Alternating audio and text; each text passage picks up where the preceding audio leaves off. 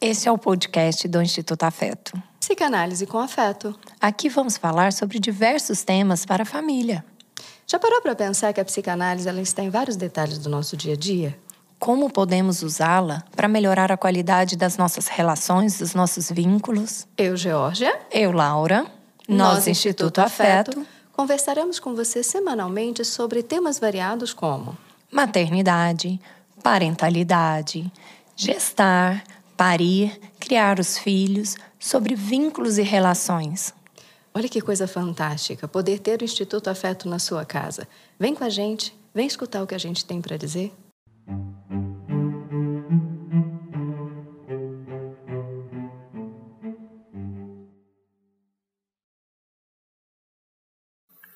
Sejam bem-vindos a mais um podcast do Instituto Afeto. Eu, Jorge Bueno. Eu, Laura Drummond. Viemos aqui conversar com vocês hoje sobre puerpério. Uau! O que é isso? Como dizem, é de comer ou de passar no cabelo? Você sabe que. Difícil essa palavra, né? Sim, é uma palavra que ela tem ganhado espaço, né, Georgia? É, eu lembro quando a gente começou a falar sobre puerpério, começamos a fazer uns trabalhos é, com equipes multidisciplinares, né? E as pessoas falavam: "Nossa, o que é isso?"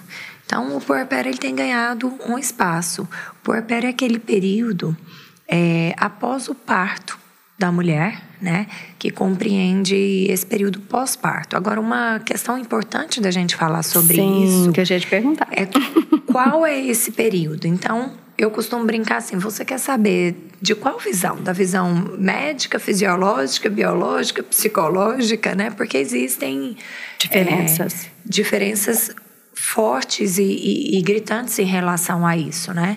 Então, quando um, um médico fala sobre o puerpério, geralmente para eles é aquele período que consiste no pós-parto até a volta do útero. Eles falam entre 40 a 60 dias. Quando a gente traz o puerpério uhum. para uma visão é, psicológica, nós estamos falando de um período que consiste entre um ano e meio a dois, dois anos e meio. E aí esse prazo, ele é um prazo muito individual. Sim, sim. Né? Cada, cada mulher vive esse puerpério de uma forma diferente, com intensidades diferentes, por um período distinto.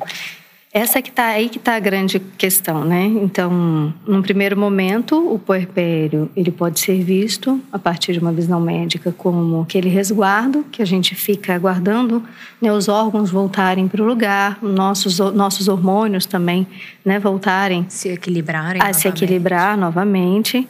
Não só os hormônios, mas as nossas emoções também que estão ligadas a esses hormônios. Uhum. E as grandes questões elas aparecem é justamente nesse prazo, né, Laura? Quando a gente fala de hormônio e emoções, é, que logo após o parto elas vão estar muito baixas, né? Os nossos hormônios eles têm uma baixa muito grande. Eles atingem o pico de toda a vida durante o, o parto, parto, quando a gente está falando de um parto isso, normal, né? Isso. E para uma baixa após esse parto. De imediato. Então, esse, essa modificação, vamos dizer, essa alteração entre um pico hormonal lá em cima e um pico hormonal lá embaixo, no seu mínimo, isso modifica então a forma que a gente tem de sentir as coisas, porque a gente modifica também a forma que o nosso corpo reage ao mundo.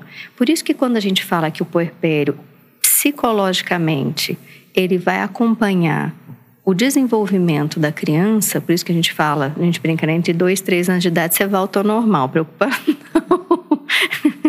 né, a gente brinca né, com as mulheres, com as puérperas, assim. E a gente sabe que já foi puérpera, a gente sabe como é isso também. Então, quando a gente brinca com elas, né, falando isso, que elas vão voltar ao normal, normal quer dizer a ser elas, quer dizer, os hormônios vão voltar, as emoções elas vão voltar. Mas será que vão? Como Mas é que aí... a minha mente vai ler essa essa essa diferença, como é que as minhas emoções elas vão então dar conta de todas essas modificações? Porque lembra, a minha mente ela lê o que o meu corpo sente. Então, aí quando você diz voltar ao normal, Entre aspas. Entre aspas. E eu acho que esse é um ponto que a gente não precisa falar, né? Falar sobre puerpério, né? É, dentro do olhar da psicologia, da psicanálise. Sim. E não falar sobre isso, porque para mim, Georgia, duas coisas, né? Uhum. Tava falando com você, assim, a gente conversando aqui antes de começar a gravar o podcast, que eu falei para você. Ah, vamos lá, vamos gravar sobre adolescência. E aí você olhou, adolescência, não é puerpério? Não é puerpério? Ah, tudo igual. Tá tudo bem. tá tudo no mesmo lugar. Por quê? Não é bem voltar ao normal. Talvez a parte é, hormonal, a parte química, bioquímica, uhum. eu poderia dizer voltar ao normal é aquela palavra que eu não gosto de dizer, é tipo novo normal, na verdade, né? Você vai ah, encontrar um, um novo, novo, lugar, ser, é um, novo, lugar, lugar. porque Isso. esse puerpério, esses um ano e meio, dois anos e meio, é exatamente a adolescência. Por isso que eu fiz essa é, é essa brincadeira com essa, essa palavra, uhum. né? Porque é onde você vai descobrir a sua nova identidade. Quem é você a partir desse dessa quantidade de transformações Sim. que vem acontecendo na sua vida. Porque a gestação em si são nove meses de intensa transformação. Sim, sim. O parto é uma transformação a jato. Né? Um curto período de tempo, uma transformação gigante. E chega nessa fase. Então, é o descobrir a sua nova identidade. Isso. Então é um novo tempo, é uma nova forma de ler as suas próprias emoções, retomando, né, aquilo que a gente estava falando. Então, quando você está vivenciando esse pós-parto, o primeiro momento, ok, esse resguardo nessa quarentena, esses 40 primeiros dias, 40, 45 primeiros dias, é um momento que a gente precisa mesmo mergulhar psiquicamente na relação com o bebê, porque é o momento de vincular-se, a gente já falou sobre isso, né? Sim. A construção do primeiro momento de uma amamentação psicoafetiva, emprestar a sua mente para o seu bebê, para que ele possa se uhum. constituir, mas não enlouquecer ao mesmo tempo, já que a gente está falando da mulher, do puerpério dela, né? Sim. Então, ela precisa fazer todo um movimento, aprender. A gente brinca a comer, a dormir, a tomar banho, né? A cuidar-se de uma forma diferente, porque os tempos, ou, né, depois que o neném nasce, são tempos diferentes. O dia, ele parece que tem muitas poucas horas, 24, não dá para fazer tudo que a gente tem que fazer, ou a gente sente como uma eternidade também cada dia que passa. Então, você entende que é, a nossa percepção, essa percepção que a gente vai ter de nós mesmos, do outro, do mundo, é isso que vai fazer a diferença para uma mulher adoecer ou não num primeiro momento de puerpério. Você sabe que você falando aí me lembrou, uma vez eu fui a um congresso que a, o slogan lá era assim: a maternidade muda tudo. Aí, oh. entre parênteses embaixo, ainda bem. Ainda bem. Então é isso, né? Todas essas mudanças é, que acontecem e esse novo lugar que há de ser ocupado. Isso leva um período até que você se encontre, até que você se ajeite naquele novo papel, naquele novo ser. Laura, eu fiquei pensando uma coisa. São tantas, é, são tantas facetas, né? São tantos lugares, vamos dizer, que nós mulheres temos que habitar após um parto, né? Após uma gestação e um parto, nesse puerpério. Então eu pensei assim, poxa, sou eu para eu mesma, sou eu para o outro, esse outro meu filho, que eu sou responsável Sim. ali. Sou eu para o meu marido, sou eu para a minha casa, sou eu para os meus pais, sou eu para a minha família, sou eu para a sociedade. Então, essas mudanças, né, elas são tantas, essas novas, esses novos lugares, esses novos lugares, essa adequação que a gente precisa fazer ou assumir-se em cada um desses novos papéis. Porque eu vou, vou deixar de ser filha? Eu não deixo de ser filha. Mas o filho, ele fica num outro momento, num outro lugar, num outro espaço, a partir do momento que eu estou ali diante do meu filho, diante do meu marido, diante da minha casa, da família que eu estou constituindo. Isso dentro, tá? Novamente, gente falando dentro de um padrão, tá? Que a gente diz assim, né? pai, mãe filho, independente de ser homem, mulher e etc, independente etc. do sexo tá? do pai e da mãe. A gente está dizendo assim, a constituição de uma família. você sabe que aí você falando me veio uma imagem tão tão hum. interessante assim. É como se fosse são tantas facetas, tantas facetas que por isso que é necessário um longo período, né? É, são dois anos, em média, dois anos.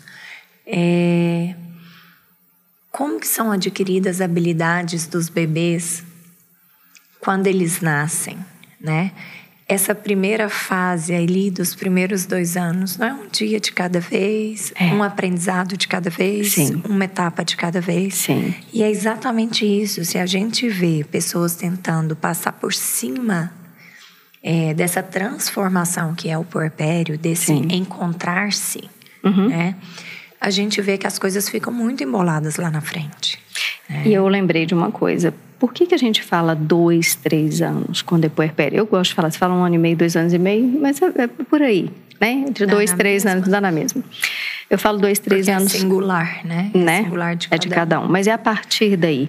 Porque é a partir daí que é o momento que a gente precisa entender que esse filho, que esse, né, que já é meu filho, meu bebê, minha filha, ele não precisa mais estar pregado em mim.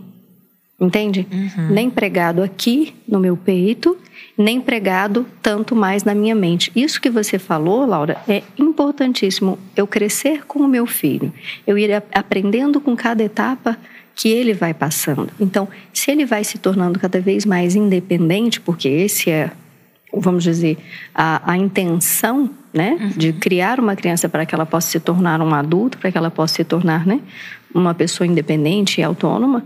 Então, se eu consigo ir fazendo todo esse processo de uma forma natural, de uma forma né, satisfatória, aí já fui lá no Unicórnio, de uma forma satisfatória, é, essa criança, então, ela também vai fazendo, vai dando esses passos e aprendendo esses momentos de idas e vindas. Não consigo não vincular o nosso primeiro podcast falando sobre amamentação, psicoafetiva. Não qual, tem como. Qual é o momento desse desse desmame, né, que nós chegamos a falar, é exatamente esse enxergar o hum. seu filho com essa capacidade, como esse ser humano distinto Sim.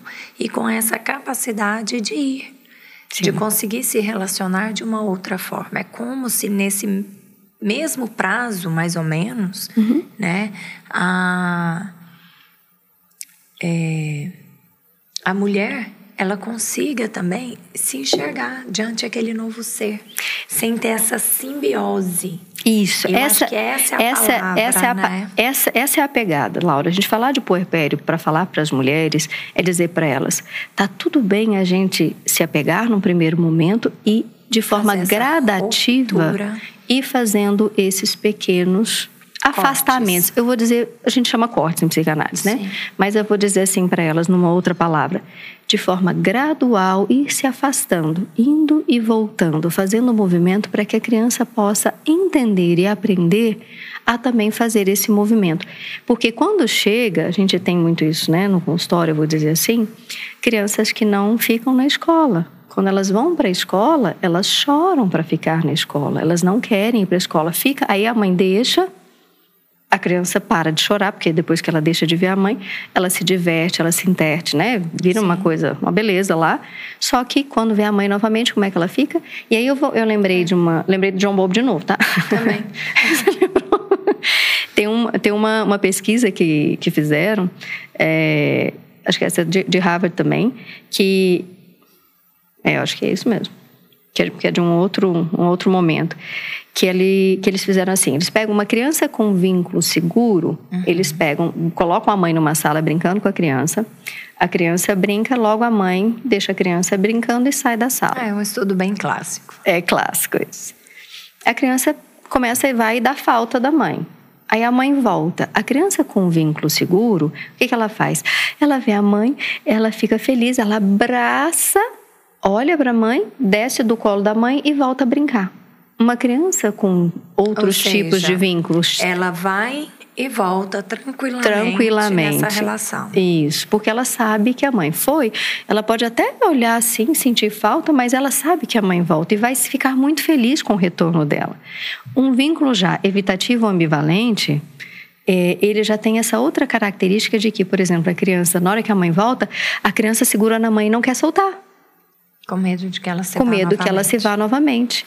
A criança, então, por exemplo, num vínculo ambivalente, ela vai abraçar, mas ao mesmo tempo ela vai ficar olhando com medo, esperando, ansiosa, né? Desesperada, ansiosa. A do evitativo, ela já vai ficar desesperada e do tipo também com muito medo de se aproximar, que já é diferente. A outra segura, a outra já fica com medo de se aproximar. Já num vínculo, né, o outro que não é nenhum desses, que já é um vínculo de não de não segurança, é, já não é a criança, ela simplesmente se o adulto tá, se o adulto não está, não faz diferença. Ela age de forma indiferente. É, então, para falar, olha só, mamães, né? O puerpério ele é essa fase onde a gente precisa estar, então, disposta, disponível para poder vincular-se com esse neném, construindo essa relação de idas e vindas. Mas por que, que a gente está falando de tudo isso? Porque às vezes é muito difícil para a gente entender que depois que a gente vincula, a gente precisa desvincular. Por isso que a gente diz esse puerpério de dois, três anos de idade, o final, que vai culminar também num desmame. Não só do peito físico, mas também de um desmame psíquico. Que, nós, esse seres humanos, desmame- precisamos ir fazendo também. Também esses distanciamentos. E eu acho importante a gente trazer uma reflexão, Georgia, porque me preocupa muito. É, a gente vem numa sociedade onde o maternar tem um foco muito grande. Sim. Existe uma cobrança muito grande sobre essa disponibilidade, sobre como fazer de forma idealizada esse maternar Sim. né? E, e me preocupa porque muitas vezes o que eu enxergo é, é, às vezes, em busca de oferecer esse ideal, em busca de oferecer esse melhor, está tendo uma dificuldade de fazer esse rompimento, de deixar a criança ir. Sim, sim. É. Confunde-se esse peito, é, como é que eles chamam? É, que está disponível o tempo todo, livre demanda. Tinha Ah, você esquecido tá a palavra. da livre demanda mesmo. Né, esse, esse livre demanda. Gente, não, não é uma questão livre demanda ou não livre demanda. Não vou entrar no polêmico sobre o assunto, mas a questão é como é que eu quero construir cortes e limites se está tão disponível assim? Eu preciso também mostrar que existe períodos de disponibilidade e períodos de não disponibilidade. A E gente, isso mesmo- psiquicamente, tá? Isso é E importante. mesmo que você não esteja disponível fisicamente, você está disponível psiquicamente. psiquicamente. Porque esse peito, ele não acaba, por exemplo, ele pode sair da boca aos dois anos, certo? Porque a Certo. criança já tem outros alimentos super disponíveis e que ela está ali, né? Se fazendo né, uso desses outros alimentos, que são até mais saudáveis naquele momento para ela, no sentido de crescimento para o corpinho, né? Para o desenvolvimento dela. Só um parênteses, Tá. assim, para deixar bem claro que não é que a livre demanda não é importante. Ela tem o período Tem em o tempo que certo, isso. Ela é extremamente importante e deve ser oferecido, tanto psiquicamente Quanto- quanto biologicamente, fisiologicamente dizendo, nutricionalmente Nutricionalmente dizendo, dizendo, isso. tá? Mas é porque eu não só- quero casar são- polêmica, é só pra gente os isso. cortes necessários ao longo do tempo. que a gente tem que se lembrar que precisamos ir fazendo corte, senão não ensinamos limite. Sim. Ensinamos gente limites através dos cortes que oferecemos.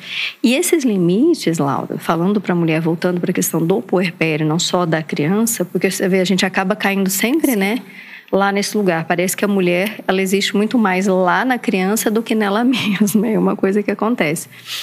É, ela precisa lidar, imagina, com tantas dificuldades, são dificuldades Sim. mesmo, de ter que abrir mão de tantos lugares que ela já fazia uso na vida dela. Lugares eu falo de filha, de mulher, de mãe, de namorada, de profissional e assim por diante. Esses lugares habitados por essa mulher, eles ficam muito diferentes após o nascimento do bebê. E aí eu não consigo também não falar sobre luto enquanto a gente fala sobre puerpério. Por favor, É adolescência, é luto, tudo, retoma isso. é tudo muito misturado, porque durante o puerpério a mulher lida com inúmeros lutos, Sim. né? O que, que são lutos, né? Vamos voltar. Retirada é, de energia, igual a gente né, fala. Freud, né? É você retirar esse depósito de energia que você colocava ali naquele objeto, naquela pessoa, né, naquele lugar. Trazer de volta. E trazê-lo de volta para você e ser capaz de novamente achar um outro lugar para fazer esse depósito. Por isso que a gente sempre incorre ao bebê, a gente sempre cai nesse lugar do bebê, da relação mãe-bebê, depois no puerpério. Por quê? Porque ela vai fazer um luto dela mesma. Luto é o quê? Ela vai ter que retirar essa energia dela daquela mulher que era ela.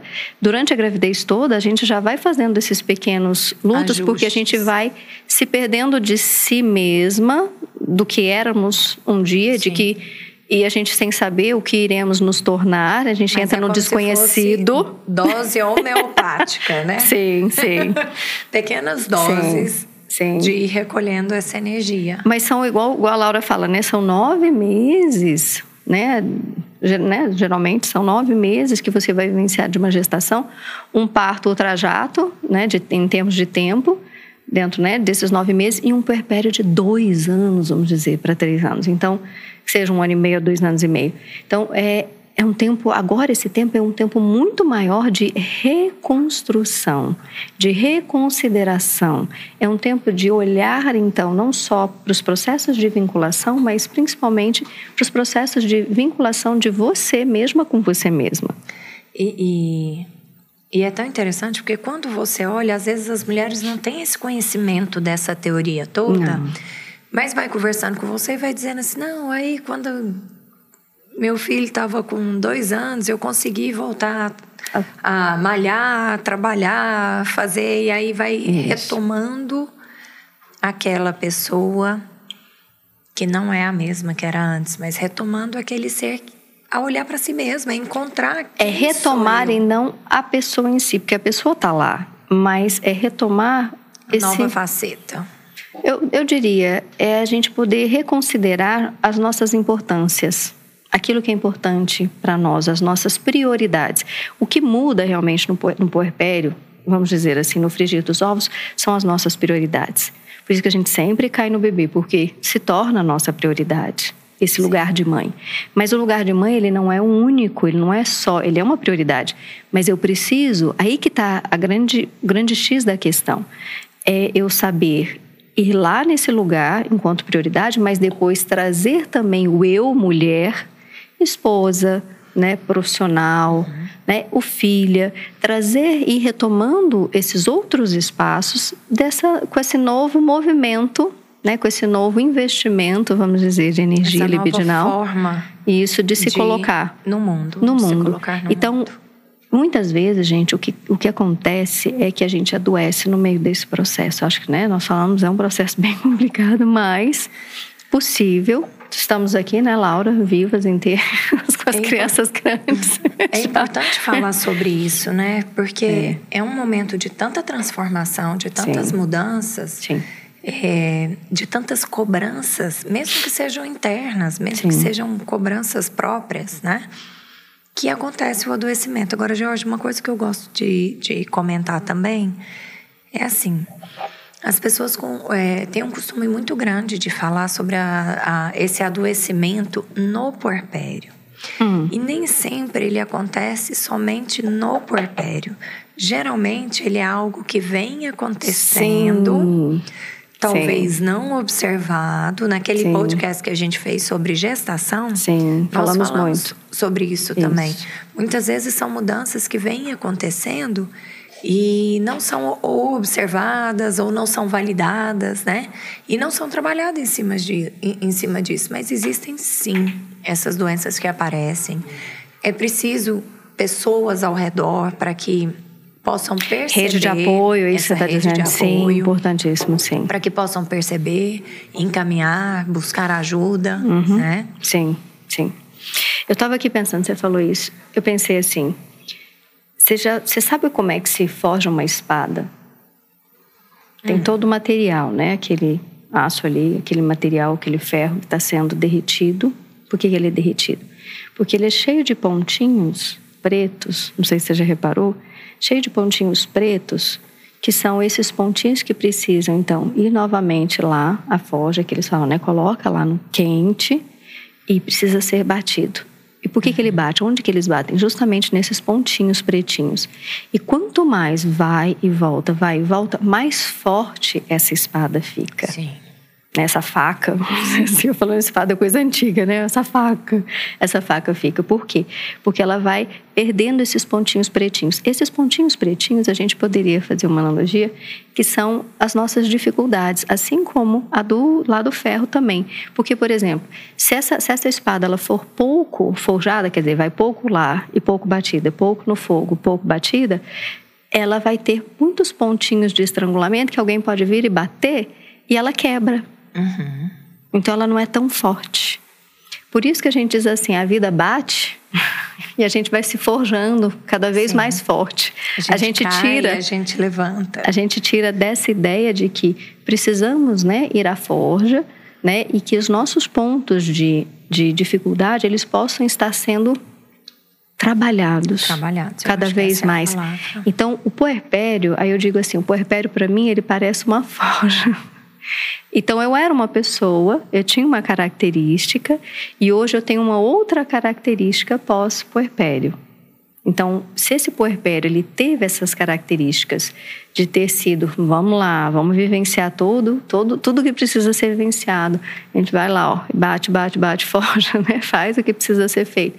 E essa pessoa que sai lá do outro lado é uma pessoa mais forte, é uma mulher mais forte. Com mais vivência, com algumas com mais experiências, com, com mais experiência, mais fortes. A vida vai bater e a gente não vai quebrar tão fácil. Então a gente sai uma espada, vamos dizer, uhum. mais forte desse puerpério. Então, voltando nessa questão da, das alterações é, psíquicas ali, e emocionais. Né? Isso, né? lá do início. Muitas vezes a gente tem tantos pontinhos pretos ainda não resolvidos. Se a gente não fez um acompanhamento, por exemplo, pré-natal, né, psicológico, quer dizer, né, fazer o acompanhamento pré-natal. É, o pré-natal evita um monte de intercorrências depois, assim como o pré-natal psicológico evita muitas outras intercorrências também depois. O psicológico é um trabalho feito de forma Isso. preventiva. Isso. Né? É um trabalho preventivo, né, Sim. Laura? Justamente para a gente ir fazendo essa forja para que o parto ele possa transcorrer de uma forma mais natural, para que o puerpério também possa ser vivenciado de uma forma mais natural. Sim. É, dentro dos transtornos mentais, do, característicos do puerpério, Jorge, hum. eu acho que uma coisa importante da gente colocar hum. é que buscar ajuda é muito importante. Né? Ter esse olhar de um profissional Sim. que possa Sim. ter esse olhar da rede de apoio, que possa acolher, é, auxiliar nesse encaminhamento e, e ter profissionais que possam acolher aquela mulher naquele momento é o que faz toda a diferença, tá? E aqui nós estamos falando de profissionais como psicólogos, psicanalistas e psiquiátricos, né? Todos os casos são necessários de, de transtornos mentais do puerpério, são necessários de passar pela, pelo psiquiatra. Nem todos são necessários. Mas é preciso de um olhar de um especialista para que diga que sim ou que não, né? Sim. Porque e... eu acho importante falar sobre isso, Georgia, tá. por causa de, um, de preconceitos que às vezes existem, né? Sim. É, em relação, nossa, mas eu não posso estar me sentindo dessa forma é, num pós-parto do meu bebê, é algo que eu sempre quis, eu estou tão feliz. Uma coisa não tem relação com a outra, lembrando da nossa ambivalência, né? Sempre. E lembrando das nossas expectativas, Laura, sempre. Eu vou dizer, os pontinhos de forja, eles têm a ver sempre com as nossas idealizações e com as nossas expectativas. Lembrando de uma coisa muito importante, que já fica a dica. Quem são esses ideais que estão internalizados dentro de nós? Eles foram internalizados na nossa infância e foram depositados pelas, foram depositados pelas pessoas. Tá vendo? Que... Por que, a gente sempre volta lá? foram depositados por essas pessoas, as quais a gente conviveu com elas, nossos pais, né, parentes, pessoas que estavam na ali. Nossa construção. Isso, até vamos dizer ali nessa primeira construção. Então, é, esses pontinhos são pontos de idealização, pontos de expectativa, de que eu seja algo, de que eu consiga algo que de repente não fala de mim, mas fala do outro. Então, poder cuidar daquilo que fala do outro e não de mim dentro de mim, por isso pré-natal psicológico, por isso um acompanhamento na hora do parto. A gente vai fazer um podcast sobre isso também, vocês vão poder acompanhar. É, poder falar, ter um acompanhamento e falar sobre é, as nossas dificuldades, quer dizer, aquilo que tem do outro dentro de mim num puerpério, faz toda a diferença para que eu, por exemplo, de um baby blues, eu não passe por uma depressão pós-parto. Sim. Faz toda a diferença, porque aqui a gente não vai aprofundar nisso, né? A gente não tem. Não é, não é esse o nosso foco hoje. A gente vai ter um outro podcast também sobre depressão pós-parto, que a gente vai comentar né, sobre tudo isso. Mas nesse momento é assim: se cuidarmos desses pontos se estamos ali olhando para eles e forjando, coloca no fogo uhum. e bate, quer dizer, acolhendo, escutando, né, Laura, fazendo essa escuta que a gente faz. Se a gente tem todo esse cuidado, né, psicológico das nossas emoções, a gente consegue então passar por essa fase de dessa construção dessa nova mulher que é mãe, que é também mulher, que é também dessa esposa, nova identidade. dessa nova identidade, a gente consegue sair lá do outro saudável. lado mais saudável. Isso. É. Eu acho que é isso, né, Georgia? Caso vocês queiram que aprofunde um pouco mais, queiram saber alguma alguma coisa específica em relação ao podcast, é só mandar uma pergunta pra gente que a gente responde. E esse é Instituto Afeto na sua, sua casa, casa, com, com você. você.